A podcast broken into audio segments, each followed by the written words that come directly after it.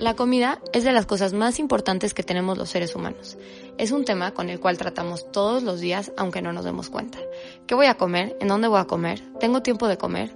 Hay política atrás de la comida, hay temas ambientales atrás de la comida. La vemos diario en posts de Instagram.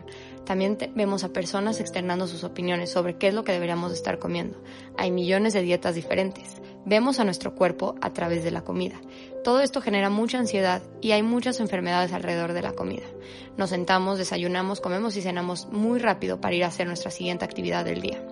Todo esto me lleva a pensar, ¿le estamos dando realmente el suficiente valor a nuestros alimentos? ¿Sabemos todo lo que implica su producción? ¿Estamos conscientes de lo importante que es el campo en nuestras vidas? Hola, ¿cómo están? Soy María, eh, estoy muy feliz de que estén aquí en el podcast escuchándome una vez más. Y bueno, vamos a hablar hoy sobre el calentamiento global y el capitalismo. Hoy nos vamos a echar un chisme un poquito diferente, no va a estar tan enfocado hacia la comida y hacia la producción de alimentos. Pero es que estoy leyendo un libro que se me hace muy interesante que se llama igual. Les voy a dejar el link o bueno, la fuente de información en, en la descripción que habla como de las visiones que tenemos eh, del mundo, ¿no? Entonces, si ustedes han escuchado podcasts anteriores, ya se dieron cuenta que yo hablo un poquito como de la visión ética sostenible con la que nos relacionamos con el mundo antes como de las acciones que tomamos eh, de manera tanto colectiva como individual, ¿no? Entonces, bueno, aquí este libro habla de dos visiones que como que dan forma a, a, las personas y entonces al mundo con el que vivimos, ¿no? Diario. La primera es una visión igualitaria y comunal y somos personas que pues vemos como que más justicia social, ¿no? Que, que luchamos como que más por un bien común no tan individual, ¿no? Y la segunda somos personas jerárquicas o individuales que tendemos eh, que creemos, tenemos la creencia que tenemos lo que merecemos. Hablo en plural en las dos porque no es como que tú seas una u otra, es que a veces puedes tener eh, comportamientos de las dos y es donde hay que cacharse. ¿Qué pasa con esta eh, visión jerárquica individual que, que, está como en el capitalismo, que es como la forma de vida que nos da que, que le da forma ahorita al planeta Tierra, ¿no? no reconocemos, este tipo de personas muchas veces no reconocemos los privilegios, es decir, no reconocemos que a veces el, tenemos lo que merecemos y es rico el que trabaja y puede y es pobre el que es pobre porque así es. Eh, muchas veces esta, esta visión está basada en un privilegio. ¿Por qué? Porque yo pude nacer dentro de una familia que me dio oportunidades de estudiar en otro lado, de tener mejor acceso a escuelas este, un poco más eh, con mejor nivel académico, de poder irme a estudiar, de, no sé, aprender idiomas, de tener un ingreso, mayor ingreso económico dentro de mi casa, entonces nunca preocuparme, nunca estar preocupado por qué voy a comer, cuando en otras casas... Eh, la primera necesidad básica es ve y chambeale para conseguir qué comer y después estudia y sé haz como actividades recreativas que te nutran más como persona. Entonces, bueno, no, a veces no reconocemos todos esos tipos de privilegios y esta es una realidad que vivimos dentro del capitalismo y a la cual tenemos que, con la cual tenemos que trabajar todos los días para sensibilizarnos, ¿no? No estoy diciendo, obviamente, no es la regla, hay personas que nacen con mucho privilegio y que son unos buenos para nada, y hay personas que nacen con cero privilegio y llegan muy, muy lejos como seres humanos, ¿no? Entonces, pero es como una generalización, ¿no? Eh, cuando tenemos esta visión capitalista, jerárquica, muchas veces nos rechazamos el cambio. Pues ¿por qué? Porque estamos cómodos como estamos, ¿no?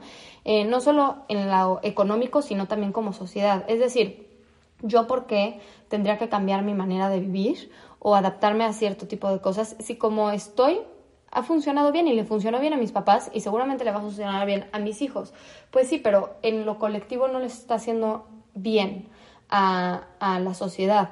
Pero pues cuando este tipo de cosas em, es una amenaza a cómo yo crecí, a cómo estoy de cómodo, muchas veces nos negamos al cambio, ¿no? Entonces todo lo vemos como algo que es una amenaza para nuestra comodidad.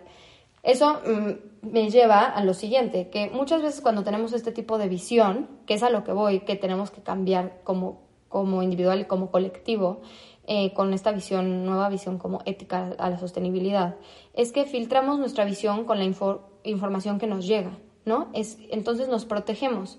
Que si vieron, me gusta, hay un documental, el de las redes sociales en Netflix, que dice mucho esto, que pues obviamente, por ejemplo, ahorita eh, las redes sociales hacen y filtran lo que a ti te gusta, lo que le das like, los videos que te quedas viendo más tiempo, para que entonces nada más te salga esa información. Entonces tú todo el tiempo estás viendo la misma información que te gusta y con la que estás de acuerdo. Y entonces por eso es tan difícil creer que haya personas que le vayan, eh, que estén de acuerdo, no sé, con el presidente. Cuando tú dices, ¿cómo hay gente tan bruta que puede estar de acuerdo con lo que está haciendo? Pues sí, pero todo a tu alrededor te está diciendo que tu visión del mundo está bien, porque es lo que ves. Y cuando te llega alguien con una visión diferente, la rechazas porque está eh, amenazando a tu sistema de creencias. Y lo mismo al revés. Hay gente que dice, ¿cómo estos están encerrados en su círculo de privilegio porque no están viendo lo Pues sí, pero ese tipo de... Esa gente también ve solamente, está confirmando eh, su ideología con lo que ve. Entonces, muy pocas personas podemos tener como que la habilidad de sentarnos y darnos cuenta que el mundo no es blanco o negro, es gris y que las opiniones de dos diferentes bandos, eh, del bando blanco contra el negro, son totalmente válidas, ¿no? Ah, paréntesis, aquí es eh, siempre y cuando no se atente contra la integridad y la seguridad y eh, la libertad de los seres humanos, ¿no? Entonces, bueno, este, si la info es amenaza, si la información es amenazante a nuestro sistema de creencias, entonces la rechazamos con anticuerpos mentales, como pues anticuerpos de, de enfermedades, ¿no? Todo esto es porque, pues, tenemos un estilo de vida que está basado en que la idea es el crecimiento infinito. Y entonces, y realmente esto no es sostenible porque los recursos no son infinitos. Pero bueno, todo este sistema es de querer más, de tener más, de tenerlo mejor, de verme mejor, de comparación, de entonces si, no sé, entre nosotras, ¿no? Eh, ella tiene más padres tacones porque se viste así, eh, entre hombres que es más común, ¿no? Este, digo, y aquí estoy cayendo en muchas etiquetas, pero es mucho de lo que veo yo en el día a día, ¿no? Él está yendo mejor en el trabajo, yo tengo que tener la camioneta más, eh, la nueva, la, o sea, y todo es como, como que eh, querer más, querer más, querer más. Y no está mal querer más, obviamente, ¿no? O sea, también yo quiero que me vaya bien en la vida. Pero es que entonces este sistema de creencias eh, hace que nos veamos como unas máquinas egoístas, ¿no? Codiciosas, que buscan el bienestar individual sobre todo lo demás y entonces todas las acciones se son eh, están bien si el fin justifica los medios, ¿no? Entonces yo te quiero ser más rico, quiero ser más eh, poderoso, eh, quiero tener mejores cosas y entonces quiero más, quiero más, quiero más. Y entonces nosotros mismos somos bien chistosos los seres humanos porque obviamente yo, María, quiero que me vaya muy bien en, las, en el trabajo, quiero tener un coche para poderme mover, quiero poder tener como los medios para seguir haciendo mis hobbies, que particularmente es montar, este, pero también soy una persona que agradezco lo que tengo, no me considero avariciosa, eh, me gusta ayudar a, las personas que las que están y yo veo a, no sé, a políticos así, digo, qué bárbaros, eh, si somos unas máquinas de que queremos más y estamos cañón, estamos muy mal los seres humanos y, y entonces a veces caemos en este pensamiento de que no merecemos salvarnos. ¿Por qué? Porque somos esta máquina eh, horrible, la humanidad, de que siempre querer más, explotar más y tener más, ¿no? Y entonces el libro está interesante porque dice que entonces, como solitos nos bloqueamos con estas ideas, caemos como en el individualismo. Y el individualismo cae dentro de esta jerarquía que existe dentro del capitalismo. Y no está mal, pero porque ahí les voy a decir las acciones individuales que dicen que como que nos volteamos a hacer que son más fáciles. Es como la salida rápida. Entonces, pues nos ponemos a meditar, a comprar directamente los agricultores, conducimos menos, eh, no sé, estas acciones que sí recaen en mí, que ojo, no están mal, pero no está mal siempre y cuando yo entienda que el cambio real es un y más difícil que tenemos adelante y el reto más difícil es el sistemático. Y entonces aquí es, es controversial lo que estoy diciendo y lo que dice esta autora, porque eh, al yo empezarme solamente a enfocar en mí, me olvido de los demás y me olvido de que tenemos que intentar cambiar a los sistemas que nutren esta crisis. Y hay un espacio que cabe lo individualista dentro de esto eh, capitalismo y no es nada más querer más eh, porque lo merecemos, sino también dentro de estas acciones que son tan bonitas y que son tan necesarias como pararme yo y meditar. Pero ¿por qué estoy meditando? Porque es más fácil nada más centrarme en mí o porque me estoy sentando en mí con la oportunidad de ver a una colectividad, ¿no? Y entonces, Obviamente dentro de lo individualista crecen las oportunidades de negocios. ¿Por qué? Porque a muchas personas, o bueno, al sistema muchas veces le conviene eh, estas crisis, porque entonces buscamos, buscan vías ingeniosas y originales de privatización de bienes eh, comunales, por ejemplo, el agua o las semillas. Tan solo dentro del 2008 al 2010 crecieron 261 patentes de cultivos nuevos. Ya sé que dije que no íbamos a hablar de comida, pero esto es importante. ¿Por qué? Porque dentro de la crisis ambiental, eh, entonces hay alguien, hay una empresa que patenta una semilla y entonces cada que... Eh, se vuelve, se puede, te puedes volver rico con esa, con esa patente, ¿no? Etcétera. No voy a entrar mucho a cómo funciona, pero bueno. Eh, o tal, también, por ejemplo, eh, la carne cultural, la carne de laboratorio. La carne de laboratorio, de una, una de las más famosas, tiene también como 32 patentes dentro de la misma hamburguesa que tú te estás comiendo. Entonces, eh, se están aprovechando de una necesidad, obviamente, eh, del medio ambiente, que está muy bien que yo no estoy eh, al revés, creo que es necesario como que este tipo de soluciones, pero también hay que ver que dentro de la crisis climática las soluciones muchas veces no son pensando en un bien comunal, como que con un pensamiento igualitario, sino es como cómo me voy a beneficiar yo, empresario, de esta crisis, pues creando esta hamburguesa, ¿no? Patentándola o creando estas semillas y es una manera de controlar, ¿no? Entonces, la rentabilización de desastres es algo para el que nuestro sistema actual capitalista está hecho perfectamente, ¿no?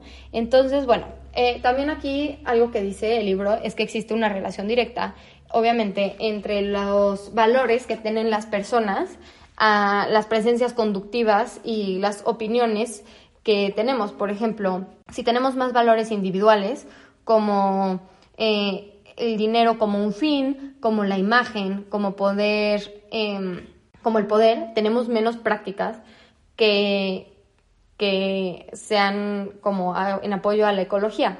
Entonces, mucho de esto es que como individual, individuos lo que me gusta es que está en nosotros como que empezar a checarnos y a cambiar este tipo de, de situaciones y como dije en otro podcast, de nuestra ética con la que vemos el mundo, que es la que tiene que cambiar a ser sostenible. Yo estoy meditando porque creo que así, o sea, como porque mi visión es, es en mí, individual, o porque sé que me va a ser mejor persona y que voy a poder aportar a mi comunidad, ¿no? Tipo, ese tipo de cosas que tenemos que empezarnos como que a checar, ¿no? Entonces, pues aquí también se da como que la oportunidad de esta nueva visión de la que ya hemos hablado, ¿no? De eso que no estamos separados de la naturaleza. No somos estos monstruos que nos queremos tragar al mundo por las riquezas, ¿no? Porque así como yo quiero ser muy exitosa en mi ámbito individual, quiero también que la tierra sea como pues un lugar, no sé, yo quiero tener hijos y quiero que vivan en una tierra y en un lugar, en un planeta que viva para muchos, muchos años más, que sea sostenible para muchas generaciones infinitas. A no sé, a menos de que explote el sol o algo así, ¿verdad? Este, y bueno, justamente está en nosotros, individuos, defender día a día estos sectores y partes de nuestra sociedad que expresan los valores que están al margen del capitalismo, que son valores comunales, que son valores eh, más humanos, ¿no? No tanto tan individuales como el poder o como el dinero como un fin. Por ejemplo, bibliotecas públicas, ¿no? Las bibliotecas públicas, que ya casi no hay o que son poquitas, como que defienden este, este valor de comunidad o defender a los migrantes, porque el mundo no es de unas pocas personas o la tierra no es de unas pocas personas, ¿no? Las fronteras fueron creadas y entonces ahí, por ejemplo, en mi ciudad hay casa, una casa de migrantes, entonces tal vez yo no tengo el tiempo de ir y trabajar directamente con ellos, pero cuando hay campañas trato de apoyarlas o no sé, o sea, estar activamente como sociedad, como individuos activos en este tipo de, sectores, ¿no? Y la realidad, y con lo que quiero cerrar aquí, y como que se me hizo bien padre esta visión de este libro, eh, ya después entran muchas necesidades y en cosas espantosas como de, ya, ya más de capitalismo, real de tratados de comercio y así que, que, se los voy a platicar después. Pero bueno, para cerrar este episodio es que como seres humanos somos un revoltijo de contradicciones y esa es la verdad. Y muchas veces pensamos que las cosas son blancas y son negras y más nos acercamos hacia una visión blanca o negra y más nos entercamos con que lo negro está mal o con que lo blanco está mal, ¿no? Y la verdad es que nuestra ansia de autosatisfacción convive con nuestra capacidad de compasión, ¿no? No porque yo querer ser un mejor ser humano individual, no voy a querer el bienestar común. Entonces, grábense esta frase, nuestra ansia de autosatisfacción convive con nuestra capacidad de compasión. Mi ansia de autosatisfacción como María José, de querer triunfar en lo individual, convive al mismo tiempo sobre mi capacidad de compasión. Nuestra codicia, que todos tenemos, coexiste con nuestra empatía y nuestra solidaridad. Y es por eso que también en los lugares de mayor crisis vemos como las acciones más de, de, más humanidad. Es en, no sé, ahorita en las Olimpiadas, es en cuando estamos en mayor competencia, cuando también el ser humano puede ser más capaz de tener compasión y de tener sentimiento de hermandad contra el de enfrente, ¿no? En los catástrofes, temblores, así. ¿Cuántas veces no hemos visto cosas que se nos hacen que el corazón y la piel de gallina? Porque es cuando vemos a un lado más humano, ¿no? En, en cuando el mundo se ve peor, a veces es cuando sale la, la humanidad. Y entonces, entonces ahí es cuando ves una oportunidad, ¿no? Y que hay un futuro. Pero entonces tenemos que trabajar día a día con cachar esta visión que tenemos muy marcada, jerárquica dentro de un orden capital, que en donde también, ojo, porque está lo, lo individual, ¿no? Porque a veces no sé, eh, pensamos que nuestras acciones como que ya nos damos una palmadita en la espalda y digo, muy bien María, ya separaste la basura, entonces ya todo lo demás de... No, y tenemos como que trabajar en esto todos los días para poder que nuestra ética se, se convierta en una ética común y, y, sostenible, ¿no? Entonces, bueno, espero que les haya gustado este capítulo. La verdad a mí es de los que más me ha gustado porque me gustó mucho leer todo esto, como que fue como, no sé, como calientito en mi corazón. Y este, y bueno, les dejo el libro por si alguien lo quiere leer. Y eso es todo. Acuérdense de compartirlo si les gustó en sus redes sociales. La verdad es que me ayudarían muchísimo. Yo esto lo hago con mucha amor y dedicación al arte y me ayudan mucho si lo comparten. Acuérdense de mi Instagram, Plato Sostenible MX, mi mail por si tienen alguna duda, sugerencia o comentario que mandarme, platosostenible.mx.gmail.com y mi TikTok también es Plato Sostenible MX. Muchísimas gracias por estar aquí un día más.